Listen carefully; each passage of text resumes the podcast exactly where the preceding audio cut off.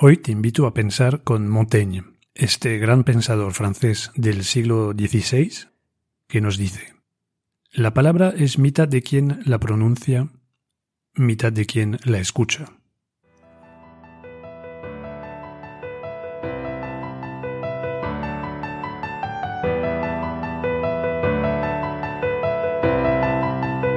Te llames Platón, Jesulín, Einstein o Kim Kardashian, cuando no piensas, la lías.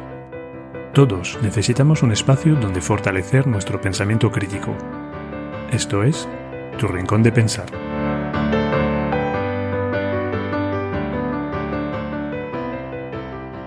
Gracias por entrenar tu pensamiento crítico con este episodio 3 de Tu Rincón de Pensar, dedicado a la estrecha relación que existe entre las palabras y las ideas, entre el lenguaje y el pensamiento. Justo estos días he estado leyendo un curioso libro de José Antonio Marina titulado Historia visual de la inteligencia. En uno de los primeros capítulos, Marina escribe sobre la relación entre la realidad, la percepción que tenemos de la realidad, es decir, nuestra representación mental, y finalmente las palabras. Marina escribe, Vivimos en un triple mundo de cosas reales, de cosas representadas en la mente y de palabras. Más en adelante en este capítulo precisa. Una palabra es una representación lingüística de una representación mental, es decir, un signo de segundo nivel, un signo de una representación previa. Si te fijas en estos tres niveles a los que apunta Marina, entiendes con qué facilidad pueden aparecer las incomprensiones que impiden que las personas se puedan poner de acuerdo en una conversación. Voy a sobre un, ejemplo para que lo puedas visualizar mejor. Imagínate que traemos a un barrio obrero de Madrid a dos niños de 10 años. El primero viene de un pueblo de Burundi, que es uno de los países más pobres del mundo. Y el otro viene de Beverly Hills, uno de los barrios más adinerados de Los Ángeles. El niño, de Burundi, sumergido en este barrio obrero, ve riqueza, opulencia, y sin embargo, el niño de Beverly Hills ve pobreza o precariedad. Sin ir a los extremos de este ejemplo, tú y yo podríamos ser los conejillos de India de este mismo experimento, y seguramente cada uno de nosotros tendríamos una percepción distinta de esta realidad que observamos en este barrio. Algunos sacan una conclusión errónea de este fenómeno. Dicen que todo es relativo y que no existe una verdad. Esto es el relativismo, y tendremos la ocasión de volver sobre este, este asunto en otro episodio. De momento quiero centrarme en la importancia de las palabras. Para llegar a pensar bien esta realidad, ves que no basta con tener en tu vocabulario las palabras pobreza y riqueza. Para pensar bien esta situación y no caer en el relativismo, es decir, poder debatir de ella con otros, necesitas saber que existe un concepto que se llama el umbral de pobreza, que define para cada contexto, generalmente un país, el nivel de ingresos que marca el límite entre lo que es pobreza y lo que no. Cuando usas este concepto y estas palabras, accedes a un nivel más preciso y objetivo. Ya puedes empezar a pensar y sobre todo a pensar con otros. Esas primeras reflexiones de José Antonio Marina me han abierto los ojos sobre algo, sobre un problema de pensamiento que nace del propio lenguaje. Está claro que para pensar necesitamos el lenguaje. Antes incluso de comunicar a alguien tu pensamiento, para desarrollarlo, tienes conversaciones contigo mismo. Literalmente, te preguntas cosas. No sé tú, pero yo a veces me sorprendo hablando en voz alta eh, mientras pienso. Reconozco que la mayoría de las veces que me ocurre esto es cuando me regaño a mí mismo de haber sido tonto. Es algo tan íntimo incluso que me suele salir siempre en francés. Volviendo al tema. Para pensar necesitamos palabras. La calidad de nuestro pensamiento va a depender, entre otras cosas, de la calidad de, nuestro lenguaje y de la amplitud de nuestro vocabulario. A más palabras, más posibilidad de expresar pensamientos elaborados, precisos y llenos de matices. Si tenemos, al contrario, dejadez en el lenguaje, se empobrecerá nuestra capacidad de pensar. Por cierto, si quieres entender mejor este vínculo que existe entre el empobrecimiento del vocabulario y su repercusión sobre el pensamiento, te recomiendo que leas la mítica novela 1984 de George Orwell. En este libro, escrito en 1949, es un libro de anticipación, Orwell describe un régimen dictatorial que hace todo lo posible para que la gente deje de pensar. Y para lograrlo, se esfuerzan, entre otras cosas, para empobrecer el vocabulario. Recuerdo una escena en la que un protagonista se felicita de ver que cada año hay menos palabras en el diccionario oficial. A menos palabras, menos pensamiento. No te voy a engañar, es un, es un libro durío, oscuro, pero bueno, es una obra maestra que merece la pena leer si, si todavía no la conoces. Después de este recordatorio de la importancia de las palabras y de la riqueza del vocabulario para pensar, nos vamos a mover hacia otro plano. Tener poco vocabulario no es el único obstáculo al pensamiento crítico relacionado con el lenguaje. Voy a dedicar lo que queda del episodio en alertarte del peligro relacionado con el uso engañoso de las palabras. Creo que existen dos grandes variantes de este problema. Por un lado, tenemos lo que llamo la falsa claridad y por otro lado, lo que he bautizado el lenguaje de la opacidad. Vamos a empezar con la falsa claridad. Llamo falsa claridad a las simplificaciones engañosas de los demagogos y populistas que proponen soluciones ultra simples a problemas ultra complejos. Hay falsa claridad cuando alguien propone acabar con el paro prohibiendo la inmigración, por ejemplo. Y para coger un ejemplo más actual, bueno, quizás más actual para la gente que vive en Madrid, em, hay falsa claridad cuando un partido comunica a sus electores que lo que impide subir las pensiones de los ancianos es la acogida de inmigrantes menores no acompañados eh, por adultos, niños que se llaman MENA. No vamos a entrar en el debate moral de saber si se puede o no dejar sin asistencia a inmigrantes menores de edad que han llegado solos a Madrid. Si nos limitamos a mirar las cifras, vemos que dejar de financiar las estructuras de acogida de esos menores permitiría incrementar las pensiones de poco más de un euro al mes. Obviamente no es una solución, y solo un uso del lenguaje de la falsa claridad permite emitir un discurso tan engañoso. También hay falsa claridad cuando se hace creer a la gente que por sustituir a los coches de diésel y gasolina por coches eléctricos vamos a resolver el problema del calentamiento global. Por supuesto, depende de muchas más cosas, y empezando por cómo vamos a producir la electricidad para alimentar esos coches. Pero bueno, yo creo que te estás quedando con, con la idea. Ten entonces mucho cuidado con esta gente que invoca el sentido común para resolver problemas complejos. Yo creo que es un insulto a la inteligencia hacer creer que los problemas complejos tienen solución sencilla.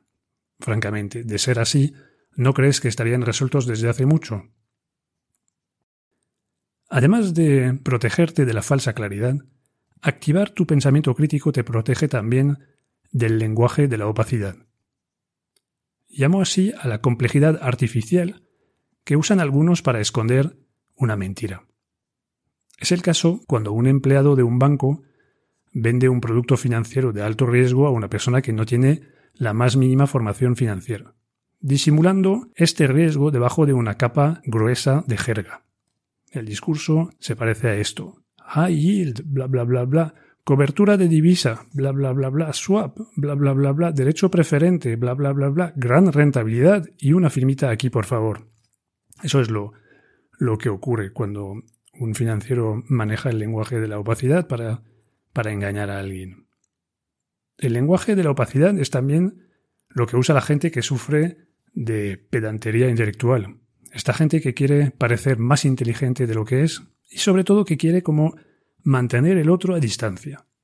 Que su interlocutor no, no entienda del todo lo que está diciendo para parecer más inteligente. Hace poco leía un libro de filosofía de un autor que tiene este defecto. No lo voy a mencionar al pobre.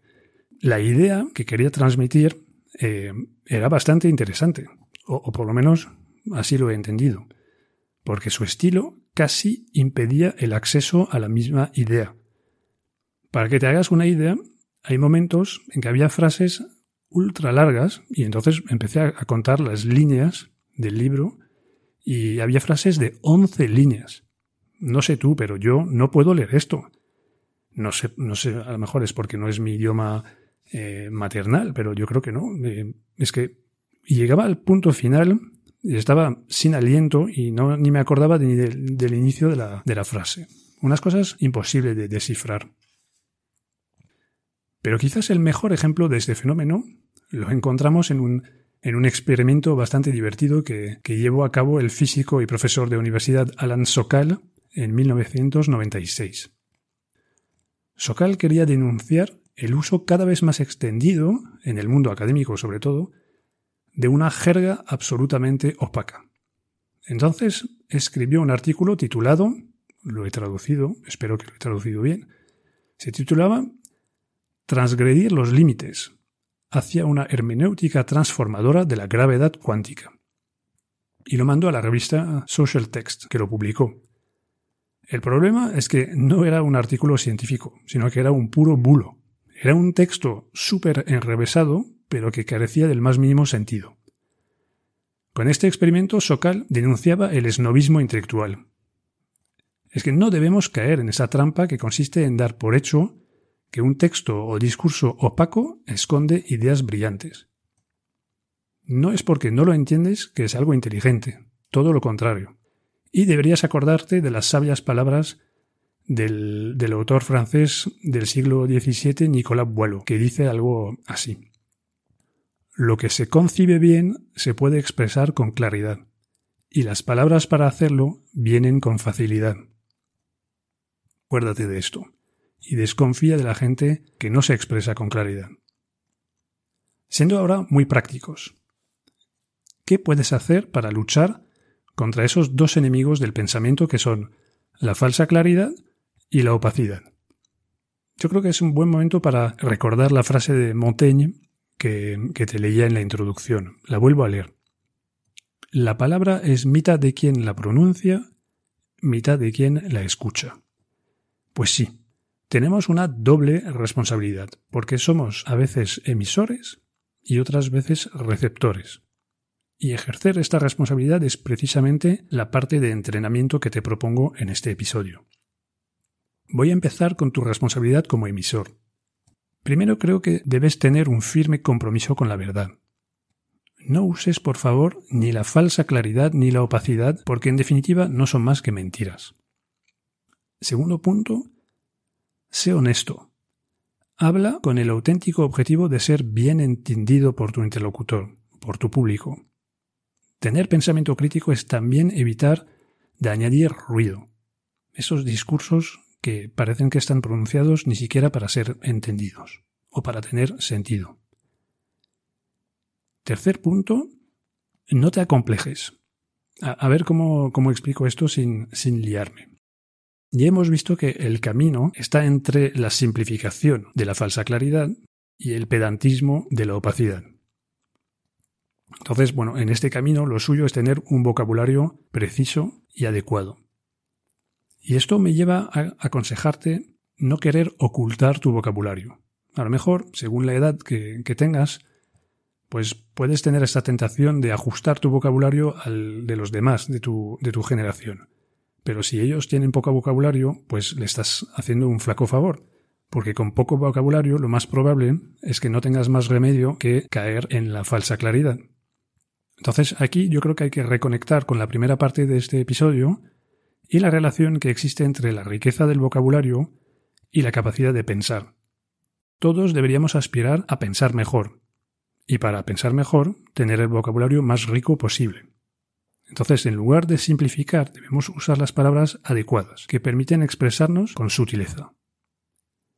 Y si el receptor no tiene el vocabulario para entendernos, ya es su responsabilidad. Y paso entonces a nuestra responsabilidad como receptores. Nuestra responsabilidad supone que debemos tener la humildad de preguntar. Primero, debes preguntar para desenmascarar la falsa claridad. Cuando alguien te presenta una burda simplificación, debes formular preguntas para sacarle los matices que no te da de primeras. Y esto lo tienes que hacer no solo para dejar en evidencia a un demagogo o un populista. No, no importa tanto castigar a este que abrir los ojos a alguien que repite este discurso sin haberse dado cuenta que era una simplificación. Es alguien que no tiene mala intención, pero que repite un discurso de falsa claridad. También puedes hacer un favor a alguien que está en el público receptor como tú, pero que no ha podido detectar la maniobra del emisor malintencionado. Otra manera de, de tener esta humildad de preguntar es no aceptar la opacidad y atreverte a decir que no entiendes este discurso y a preguntar para obtener aclaraciones.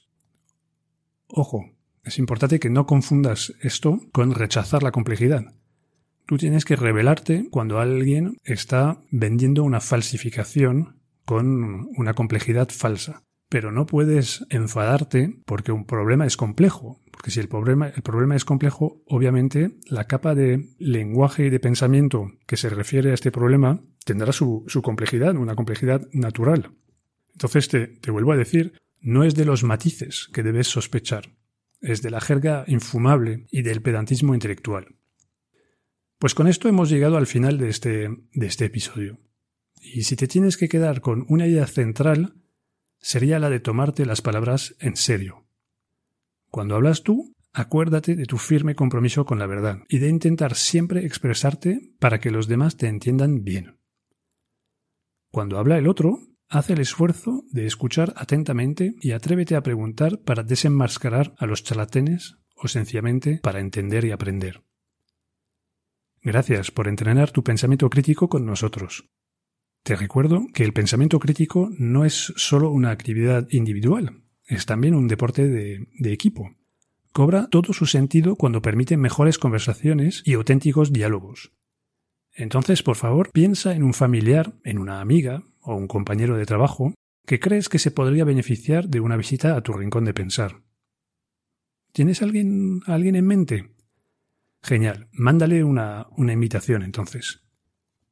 A nivel práctico, yo creo que lo más sencillo es que le mandes a esta persona que tienes en, mente la dirección de la página web www.turrincondepensar.es, donde podrá encontrar toda la información sobre el podcast y podrá escuchar antiguos episodios y todo. Que pases una muy buena semana. A bientôt.